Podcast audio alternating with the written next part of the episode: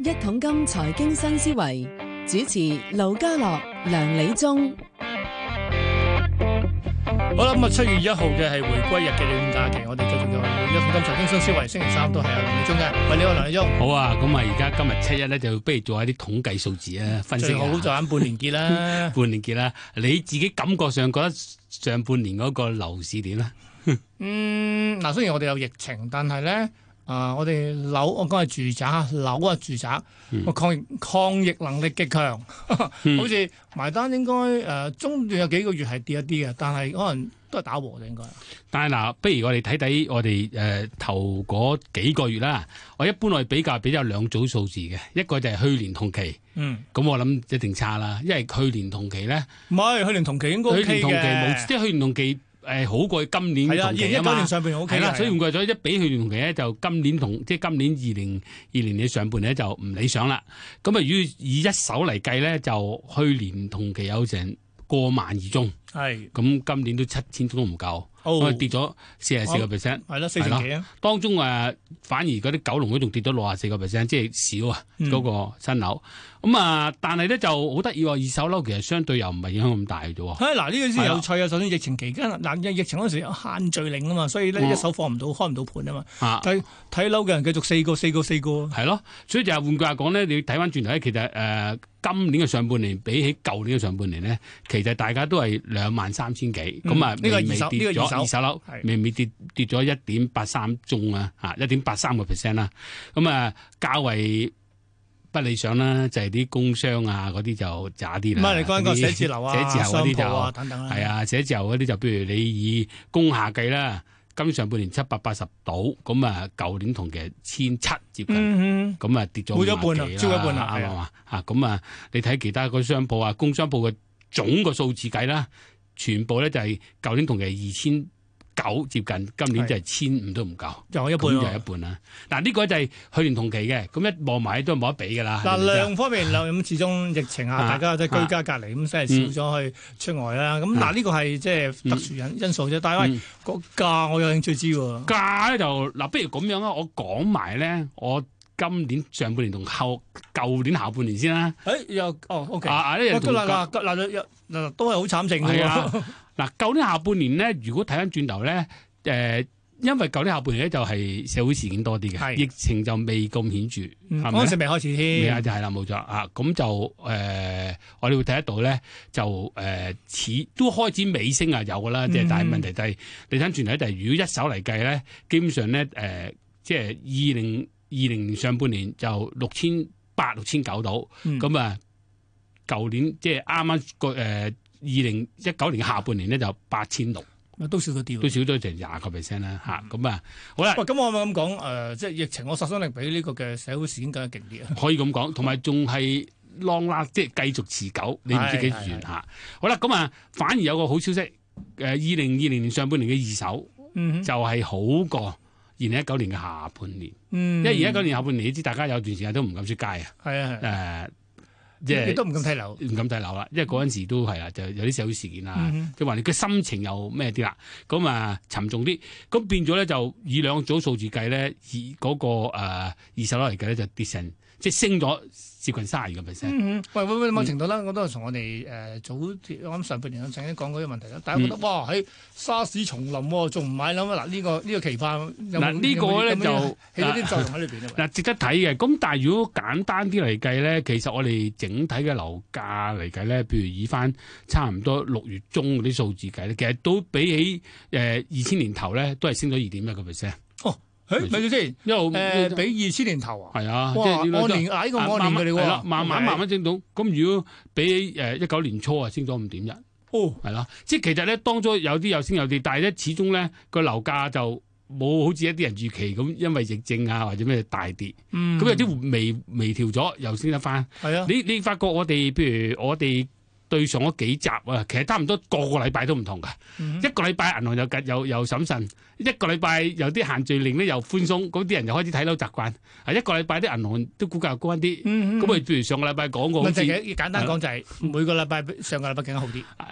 呃都唔係㗎，有時個政策呢排就好啲啦，嗯但係之前嗰幾個禮拜都有啲變動啊，因為睇到唔同嘅環境。咁啊，上個禮拜都好似我哋報道過，都唔少人買樓喎，出名嘅人。係啊 係啊，咁即係換句話講，係買買咯係買咯，樓係係咯。咁即係換句上，其實咧係會睇得到咧，誒、似乎咧你話個趨勢咧嗯係啲人好似唔係太驚，係啊。即係尤其是所以我都話咧，睇嗯睇睇睇我哋即係二零二零投資嘅論啊壇都知嘅嘢，我哋話我而家揾到一樣嘢可以叫抗跌能力強嘅，原來就係樓，就係住宅啱啊樓。咁啊講話譬如高翻去集團，李家國都話嗯升五個 percent 啊，喺下半年。下半年唔係下啊，下半年真係咁好景啊！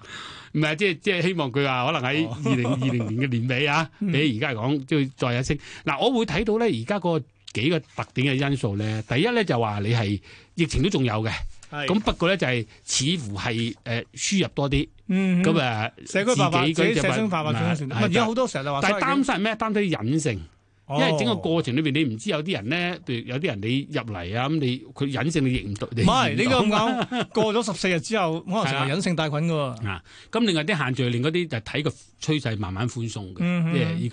個咁啊嗱，有一點咧幾得意咧，就係、似乎政府咧係幾救市㗎，係，誒派到啲錢啦，嗯咁 咁咪有保就業啲。係啦啦，，一萬蚊就開始陸續啦嚇，嗯係啊大家都開始申請，同埋申請一萬蚊咧，啊我都讚下政府啊，好快手喎！我上網打幾字唔係㗎 我，哋不過我梗係未收到錢。但係即係誒人哋話知否嘅美國啊，真啊係係咩兩個禮拜搞掂啊！咁我話其實填咗 form 嘅，填咗嗯表格，嗰個問銀行，銀行嗰個職員就誒，佢話如果你入電腦就應該快啲仲。快啲添，係跟住我整咗之後，我第一時間搣咗嗰張方，因為我哋記住進市場之後唔可以第兩次噶嘛，係啱咪？啊呢個你唔啱咪？第一你自己誒有搞錯嘢，第二你唔到嗯人哋可論盡啊。不過咧就誒、呃似乎咧就大家都係誒喺個即係關注到香港整個誒、呃、法即係政治嗱，法你而家係咪嘅同我？改你而變家係咧咪同我講緊呢個下半年嘅期即 係啊係啊係展望先啦？但係都但係下慢慢嗯下半年展望，大家都知道關鍵係得一樣嘢嘅，係就啦，行係呢個咗啦，港區國安法點樣實就係行啲咧殺人啦，啲人啊有咩影響，埋一啲人嘅心態點啦。咁我估咧，你一個大嘅城市就啲有人嚟，有人走啊，嗯呢係正常嘅呢個。個大咁我前提哋係咧，要疫情過去之後先係喎。係啊，但係我哋嘅判斷咧就係唔會係好似我哋個年代嗯九七年之前嗰啲大大流失㗎啦，因為我哋上哎呀，我呢個集數都講過啦，因為嗰啲就係我哋主力嗰班走，係咁而家呢啲可能都係啲後生仔走啊，或者嗯退休人士走，咁即係可能個鬥都仲喺香港係，啊，我對鬥都仲喺香甚港至話走咗之後，層樓仍然喺度，係啦，啊收租冇錯唔係點樣樣啊？出咁邊啊啊簡單嚟講，就因為息率貴啦，咪息率平啦低。息低係超低啊，其實可以話超低。咁你攞住啲銀紙翻嚟，與其你擔心佢唔知擺喺邊度，不如你用層樓去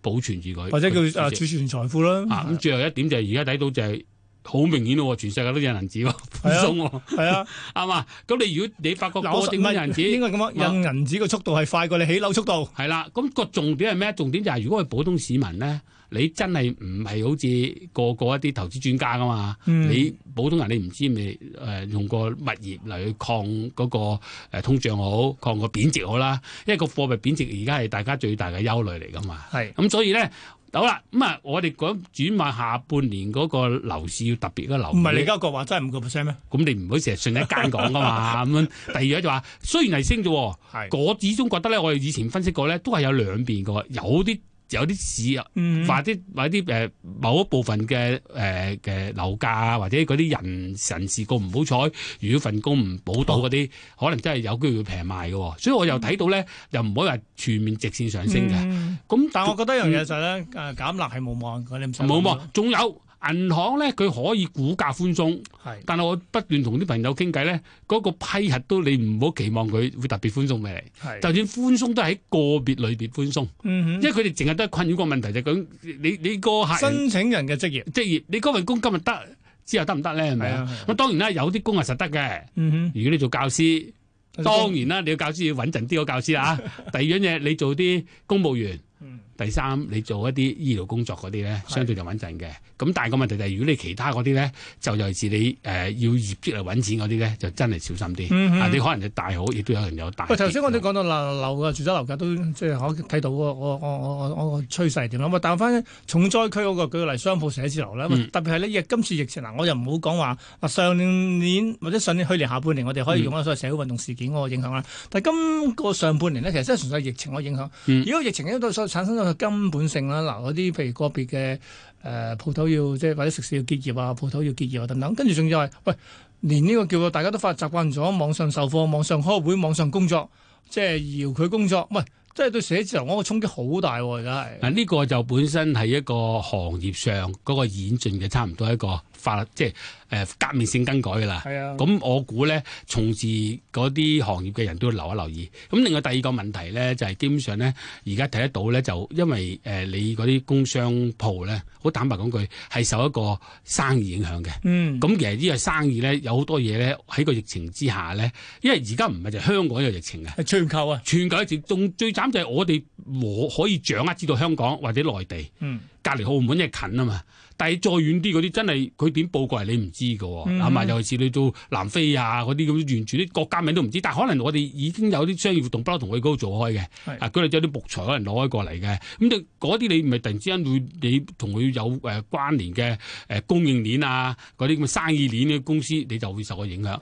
所以喺呢一度嚟講咧，因為個商業咧嗰、個嗰、個誒、呃呃成交業務係有機會受個疫情深遠地影響。嗯啊，咁呢個咧就係我呢度一個講到問題所謂產業鏈嘅啊產業鏈嘅問題啦喎。 咁啊，第二個問題就係喺疫情之下咧，亦都發覺有一個情況就係香港嗰個炒樓啊，或者投資者係、係投資者，好你冇理得解炒好耐哎 啦，唔係而家就乜？但點解會好多亦即係好多人咧係內地人嚟噶嘛？嗯咁啲老闆級嗰啲都要簽名嗰啲人都唔喺香港噶嘛？係啊，咁所以咧，你係要慢慢放寬啊，容易啲，咁你嗰個活動就會多翻啲啦，嗯係嘛、咁呢個係冇辦法，你要等嗰個時間，誒、等嗰個合適個安排。咁啊，除非你話誒、接受到嗰啲文件。不過呢一半唔得㗎啦，唔得你一定啊要即刻喺而家要嗰個誒法例嘅地方嚟簽名，至係合，至係嗰個係合啊合，即係嗱係呢呢個合法㗎就嘛呢個係啊就解釋咗點係樣啊視像解決唔到嘅問題啦。冇錯啦，冇錯，咁有好多都係好傳統嘅。你喺我哋呢、個我即係嗰個樓宇買賣整個行業嚟計，咁呢個係其中特別要留意。好啦，咁我喺特別再睇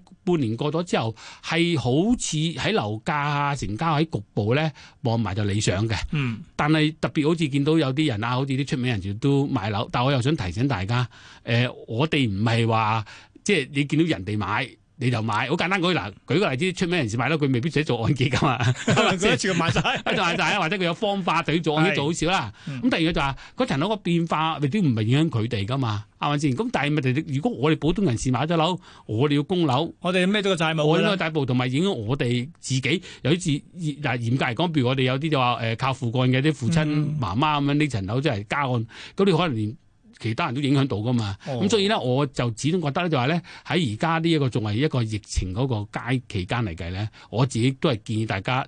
傾向審慎多即多係少有少。量力而為你啦就唔好聽到一個傳聞就話啊，以前沙士執病貨啦咁樣，誒呃而家就執唔到係執輸啊咁。我諗就唔係應該咁諗，因為嗯實際上咧，誒喺嗰個大嘅情況下，大家都係應該要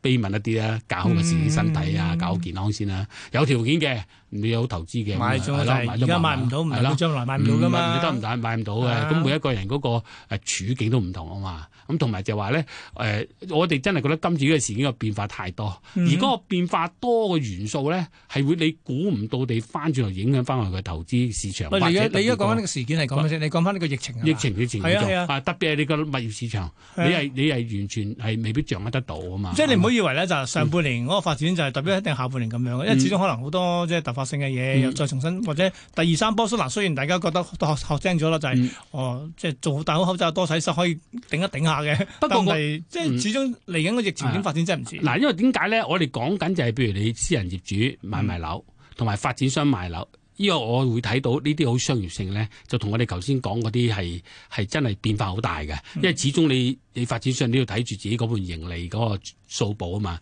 但係一點係政府喺嗰個公屋啊、居屋啊、政府嗰啲房屋咧，我覺得喺未來日子咧，佢哋會更加主動。係係會更加做多啲嘢。咁你點會整下整下？我都係相信咧係誒政府會盡量照顧一啲即係低下嘅低下低下西西階人層士嘅啊，新等人士。等無啊。論俾佢住好，俾佢個購買一間一間屋好，好啦，咁剩翻住咧就我睇個趨勢咧，政府都未必咁有興趣會理嗰個私人市場嘅。如果佢能夠搞得掂嘅低收入人士嗰個居住嗱，問啊你題，講緊就係公營房屋市場係嗰邊真係係。啦，冇錯啦，因為咧你其實去到某個個體咧，只要政府佢、如果佢以前曾經試過類似擺好多功夫嘅好多心嘅，希望私營市場嗯即係可以隔樓價調度啊，啊發展賣樓點配合，但係呢啲發展都唔得噶嘛，你業主都唔會配合你噶，因為佢都係嗯按佢需要。但係如果佢自己供應啲居屋，係可以公寓佢可以公屋控制到有嘅嗯啲。咩綠置居啊、港人自自自住居所啲，其實佢政府係會做多好多。我睇未來日子裏邊咧，呢方面做。咁既然有呢樣嘢咧，我又提翻年青人啦。咁你係咪咁急係要好快脆就入第一層樓咧？如果你嘅係能力咪啊一定未要買夠私，人樓咧？嗯係啦。如果你能力未到，咁不如你要自己睇你個發展佢 咧，係就可能你自己呢個呢個階段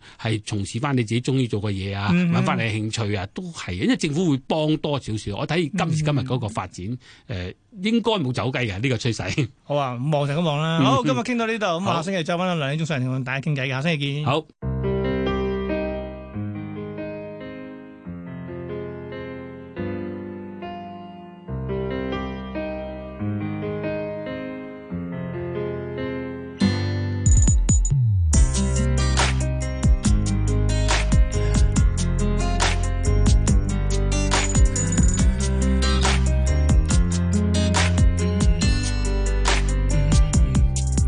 無論怎得罪，你說我是負累，陪着我等於死去了無情趣。從前或現在，當我是誰？你這一種伴侶，前夜一起睡，你卻沒廉恥，竟講出口，你怕受罪。完全忘記往日為何凌晨仍潮浪戲水。望到愛戀愛情已死心，喊高興開心敷衍一下卻逼真的親密。我們這結局太不堪，分不出真假的愛恨。無謂愛愛愛愛愛太過動魄驚心，我估錯這個世界得到教訓，怎相信人？命中怎麼愛着你為人？No，啊啊嘿嘿啊立什麼心腸？我對你極善良。如若你肯想想我這樣受傷，你會知愛情獨於砒霜。你怎安心可不改漂亮？怎想像共你已同享多少很真確晚上？一轉頭